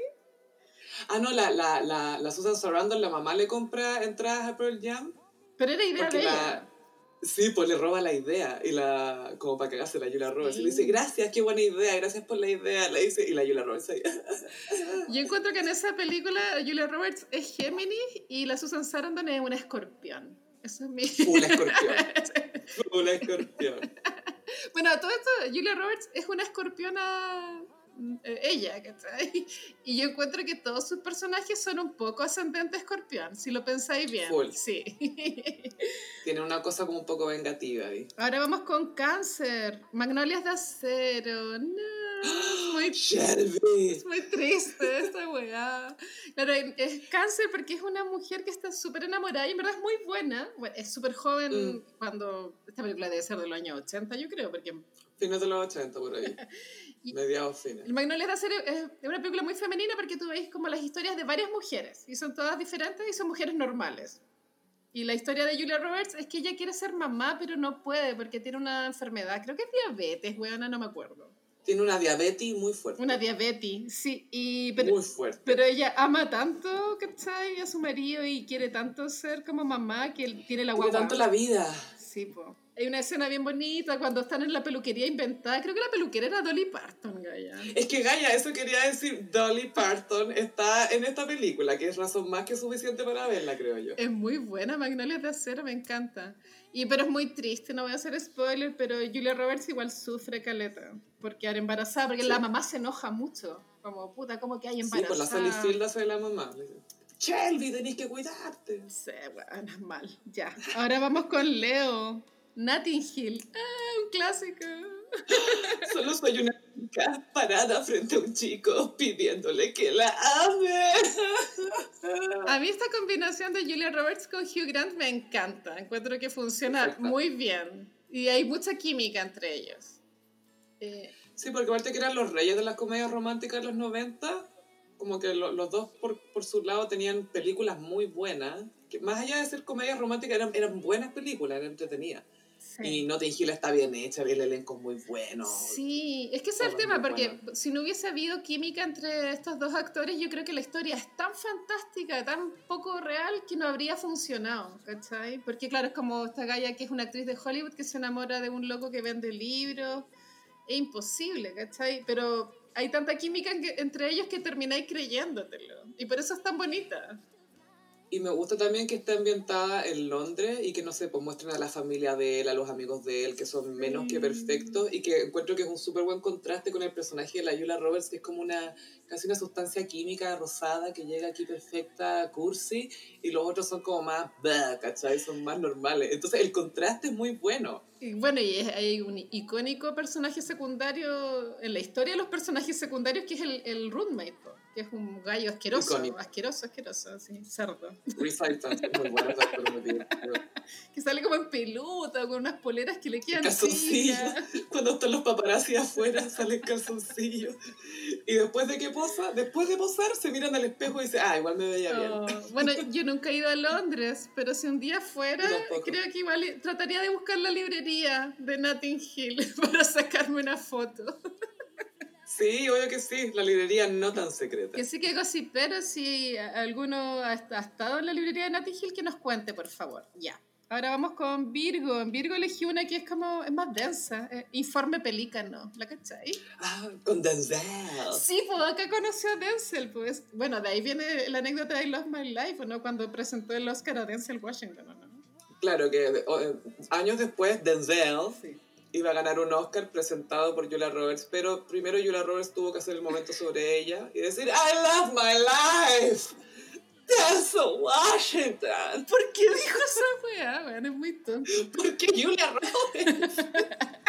ya, bueno, el informe pelícano es una estudiante de Derecho de la universidad que, eh, haciendo como la tesis, no me acuerdo, pero descubre que el asesinato de dos jueces hay como una teoría de la conspiración, ¿cachai? Y entonces es muy virgo la weona, y que imagínate siendo estudiante, como así, haciendo tu prueba. Ordenando todo. Ordenando todo, pa, y descubrí el medio, el medio secreto. y es como un thriller como policial, porque ella tiene que escapar de, de, de que la están tratando de matar porque sabe demasiado. Y ahí su pareja es Denzel Washington, que es como un periodista, como Mino igual. Mino, Denzel. Ah, yo feliz haría una iconic de Denzel, pero puta que es Mino. demasiado Mino, qué onda, gana mal. Pedazo de hombre. Ya, ahora vamos con Libra. En Libra elegí La Gran Estafa. Bueno, yo sé que hay varias, pero la uno. La Gran Estafa uno. Porque ella ahí es como... Su papel es como ser bonita nomás, ¿o no? Como... Es como la razón por la que un hombre quiere cambiar. Ese es su papel. Ella ya se pareja con George Clooney, ¿cierto? Sí, George Clooney es un ladrón que viene saliendo de la cárcel y está como semi-divorciado de esta galla. Y, y, como que quiere recuperarla. Y la segunda igual es icónica porque tiene un momento muy meta que ella se hace pasar por Julia Roberts. Eso es como un tributo a sí misma. Obvio, demasiado Julia Robertesco. Y aparece Bruce Willis como él mismo, también es muy divertida esa escena. Eso es divertido, ver a Julia Roberts haciéndose pasar por Julia Roberts conociendo a Bruce Willis. Yo creo que vale la pena ver esa película. Vale la pena ver ese enredo. Bueno, esa película en su momento tuvo mucho éxito. Yo me acuerdo que todo el mundo la vio. A mí, mira, no me molestó ni me aburrí, pero tampoco la encontré que era tan buena. Como que tuvo demasiado éxito la wea. Es que era el elenco, era como que era cool, era, era un mood. Era un mood. Y aparte que ahí como que se inventó el concepto bromance, porque Brad Pitt creo que pasaba mucho tiempo con George Clooney o algo así, y eran como bros, bromance, ¿no? Como que todos querían pensar que eran súper amigos porque eran lindos y que se juntaban a ser lindos juntos. Como que esa es la fantasía eso, del público. Eso queríamos pensar. Bueno, ahora vamos con Escorpión. Escorpión elegí Closer. Oh. Uh. que todos sabemos que este fue el personaje que inspiró al personaje que era la señora de Benjamín Vicuña en el hilo rojo. Sí, lo sabemos. Esto todos los gossiperos lo saben. bueno, es que el, el, personaje está copiadísimo. Pues tiene la misma blusa, tiene el mismo peinado, tiene todo, la misma cámara. La wea penca, sí. Eh, bueno, Closer igual fue una película que no, como que le gustaba a mucho tipo de gente, de edad, de, no sé, bueno, de género. Todo el mundo vio Closer. ¿Te gustara o no la viste igual? Sí, es que fue punto de conversación. Sí, y era una película como... Eh, yo la elegí Escorpión porque como que es una fotógrafa que igual como que guarda secretos y es como todo muy complejo y difícil y como que la película tiene los medios diálogos. Bueno, porque creo que el guion era una obra de, de teatro. Sí, de Patrick Marker, del mismo nombre. Entonces hablan caleta, una película donde los personajes hablan todo el rato, están hablando, hablando, hablando. Y la Julia Roberts creo que era pareja de Jude Law, no. Primero era pareja de Clive Owen, sí. se llama Ana, Ana la fotógrafa, que en el fondo Jude Law se enamora de ella y que hace de fuckboy en la película. Y hace muy bien el papel de fuckboy Jude Law, Está, hace bien ese papel. Sí, porque eh. él estaba pololeando con la Natalie Portman. Claro, como que dejó a su polola porque, ay, me enamoré de la Manic Pixie Dream Girl Natalie Portman y se enamora de ella y después, ay, conocí a la Julia Roberts y se enamora de la Julia Roberts. y después tiene una pelea con Clive Owen que lo trata como de niñito, básicamente. Sí.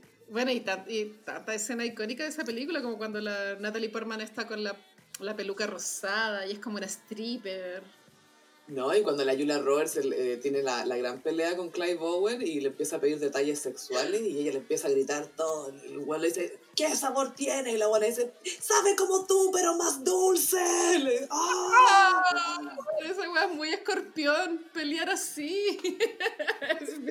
bueno, es, la, es la película más escorpión ever porque todos tratan como de cagarse, hacerse daño entre todos. Y al final la que ríe último es Natalie Portman. Ay, qué horror. Ya, ahora vamos con Sagitario, eh, novia fugitiva. bueno, es. Acá, claro, como ya la pareja con Richard Gere había tenido tanto éxito en Mujer Bonita, inventaron esta película para ponerlos juntos de nuevo, yo creo. Y, son, y él es muy encantador en este papel también. Richard Gere, es como el galán de las mamás. Sí, pues él, ellos se van a casar y ella es una novia fugitiva porque cuando ya empieza la película, ella ya tiene un historial de haber escapado tres veces. Y Richard Gere es el periodista que investigará qué está pasando con esta mujer. Y va al, al pueblo donde ella vive y la conoce. Sí. Es, es genial. Me acuerdo que el póster era ella vestida de novia con zapatillas de correr.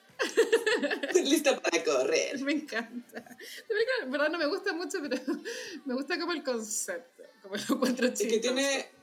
Es, es de esas películas que quizás la película entera no es buena, pero tiene momentos muy divertidos o muy efectivos, como que funciona muy bien. Porque aparte que el elenco es muy bueno, también actúa la Joan Cusack, Ah, sí, pues. Ella, como la amiga de ella. ella igual es seca. Y ahora vamos con Capricornio. Erin Brockovich. Oh, yeah, oh, yeah. Full trabajo, full enfocada, full concentrada. Oye, pero qué manera trabajar esta mujer, o sea, la- el personaje, ¿no, Julia? Pero como que la Erin Brockovich trabajó caleta para sacar adelante ese caso, weón. Como que revisó millones de archivos, de archivos, de archivos, de archivos. Brígido. No, y en la época que había que ir a buscar los archivos, ar- archivadores reales, De- por no solamente mirando por compu. De Real Archivadores. Y la película es muy larga, yo la encuentro un poco latera, pero esta es la película con la que ganó el Oscar.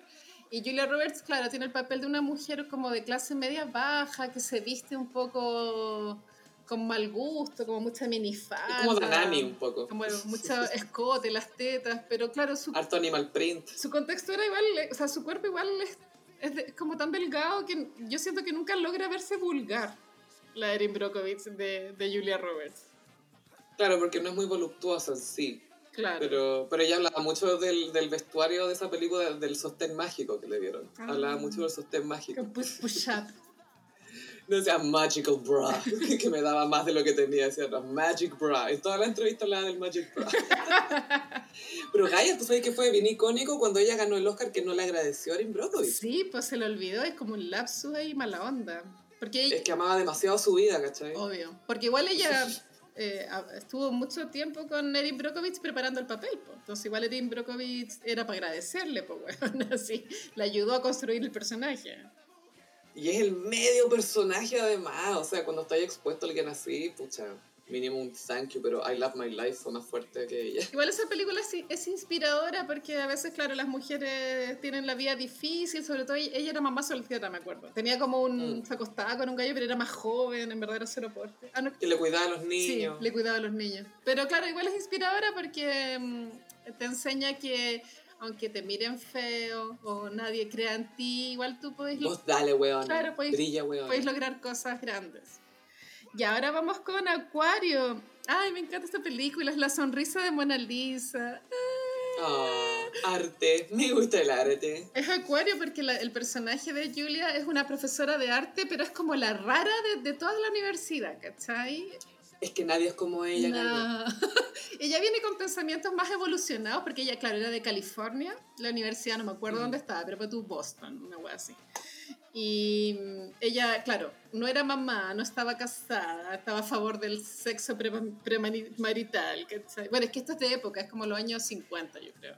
Sí, es como 40 50 por ahí. Y es la profesora que viene a, a revolucionar a las alumnas, que eran alumnas que iban a la universidad para casarse al final. No era como que no iban a aprender. Sí. Y ahí hay un pa- papel de la Kirsten Dunst. Kirsten, Kirsten, ay, nunca puedo decir su nombre. Kirsten Dunst. Kirsten. Kirsten Dunst. Que está súper bien el casting porque es una concha de su madre. Pero lo encuentro un poquito sobreactuado el papel, un poquito sobreactuado. Pero, pero siento que lo hicieron bastante bien con lo que le dieron a, la- a las chiquillas en esa película. Era Pero, es entretenida, sí. Y hay una escena, bueno, la Julia Roberts tiene una roommate que es como más nerd. Hay una escena bien triste porque la Julia Roberts quiere que su roommate como que se libere de, de, de tanta conservadurismo, y, y- pero la galla no quiere, pues está en su zona de confort, la, la roommate. Pero a mí también me pasa en esa escena que la Julia Roberts entiende que es como loca, estoy contenta, sí, me gusta. No quiero Es como, cambiar. ah, claro, no, no, o no tengo para qué hacer lo que a ti te gusta para estar contenta. Eso es lo que te hace contenta, lo que te pone contenta a ti, ¿cachai? Sí. Y, y ahí la Julia como que entiende, como, ah, parece que no todos son únicos como yo. Y en esa película la Julia Roberts hace pareja con Roger de Mad Men. Sí, la va a ver. Pero después terminan, pero igual era, era bonita esa pareja. Y ahora para terminar, vamos con Pisces, un clásico. Comer, rezar y amar. Sí. Ah, y pray love todo el rato. Porque esta weá es muy como de encontrarte a ti misma. Emociones. Vive la vida, vive sin pedir perdón. Atrévete a ser tú. Esta película igual es súper larga, weón. Como que dura como tres horas. No sé si era para tanto, pero claro, tiene varias fases. Primero ella está en Nueva York. Pero siempre tiene como esta búsqueda de, de querer saber qué es lo que le hace feliz, porque está casada, pero no es feliz. Y después se mete con un hombre más joven, pero tampoco es feliz. Y después se va a Italia a comer, pero tampoco es feliz. Y después va a la India a rezar, y tampoco es feliz. Y solo es feliz cuando encuentra a Javier Bardem. Eso es lo que yo aprendí de esta película. Es que más encima, la- no me leí el libro, pero en la película hay, una, hay un error tan garrafal porque ella, la primera conversación que tiene con Javier Bardem casi, cuando, en- cuando lo conoce, él dice, lo que más me gusta de mi trabajo, porque trabajo en importaciones y exportaciones, que es el trabajo más vago en la historia del cine, siempre, bueno, importo y exporto cosas. Como que esa weá. Vendo. ¿Eres, eres narco? Vendo cosas. Filo, el weón dice, lo que me gusta de mi trabajo es que lo puedo hacer desde cualquier parte del mundo. Y después al final de la película ella se quiere ir a otra parte y él dice, pucha, es que no me puedo ir de acá por mi trabajo. Pero entonces ¿para qué me pusiste esa otra escena diciéndome, estableciendo que era tan importante que su pega la podía hacer de cualquier parte? Y después, no, sabes que no puedo, sabes que no puedo irme de acá.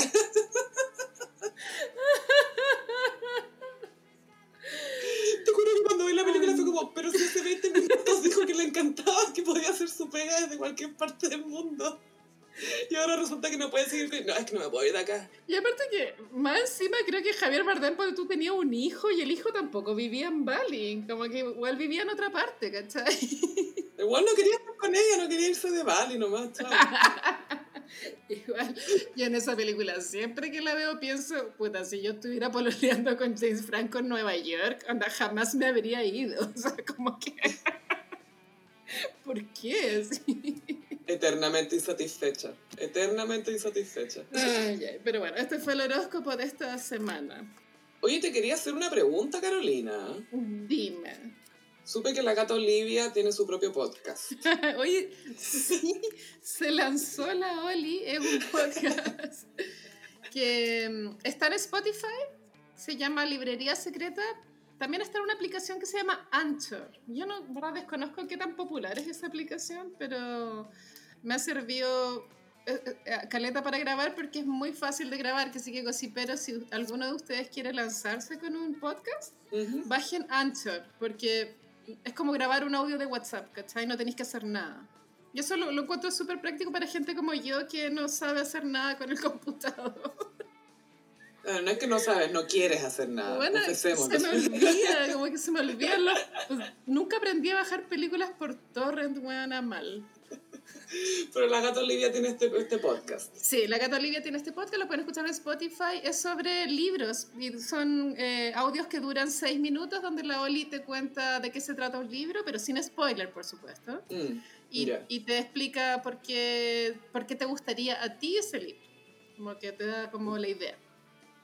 Perfecto. Y aprovechamos de anunciar a los gossiperis que se viene otro live y que va a ser temático. Sí, viene otro live porque nos gustó la primera experiencia, pero claro, no queremos hacer lives por lives. No, cada live va a tener su tema.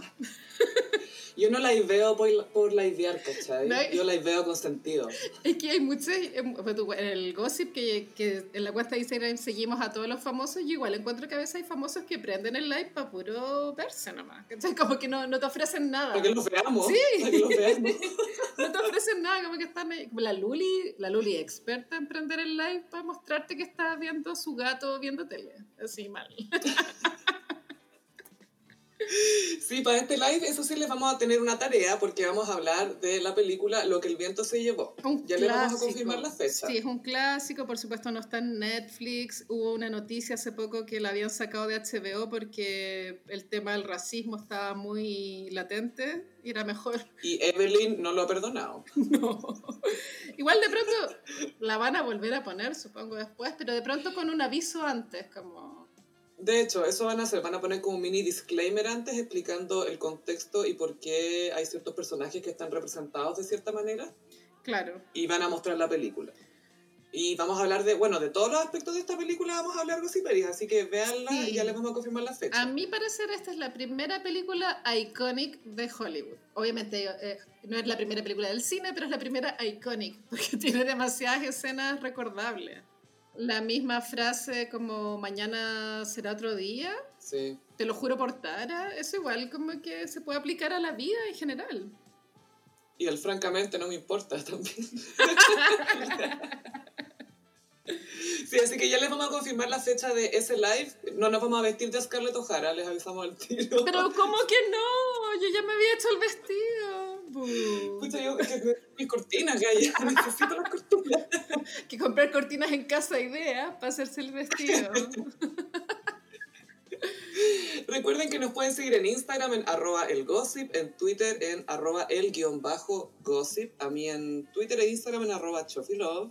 Y a mí en Instagram, frutillagram. Fantástico. Muchas gracias, Gossiperis, por acompañarnos en todo este año de podcast y esperamos seguir haciendo muchos episodios más para ustedes. Así es. Muchas gracias, Gossiperis. Nos escuchamos en el próximo episodio. Bye. Adiós.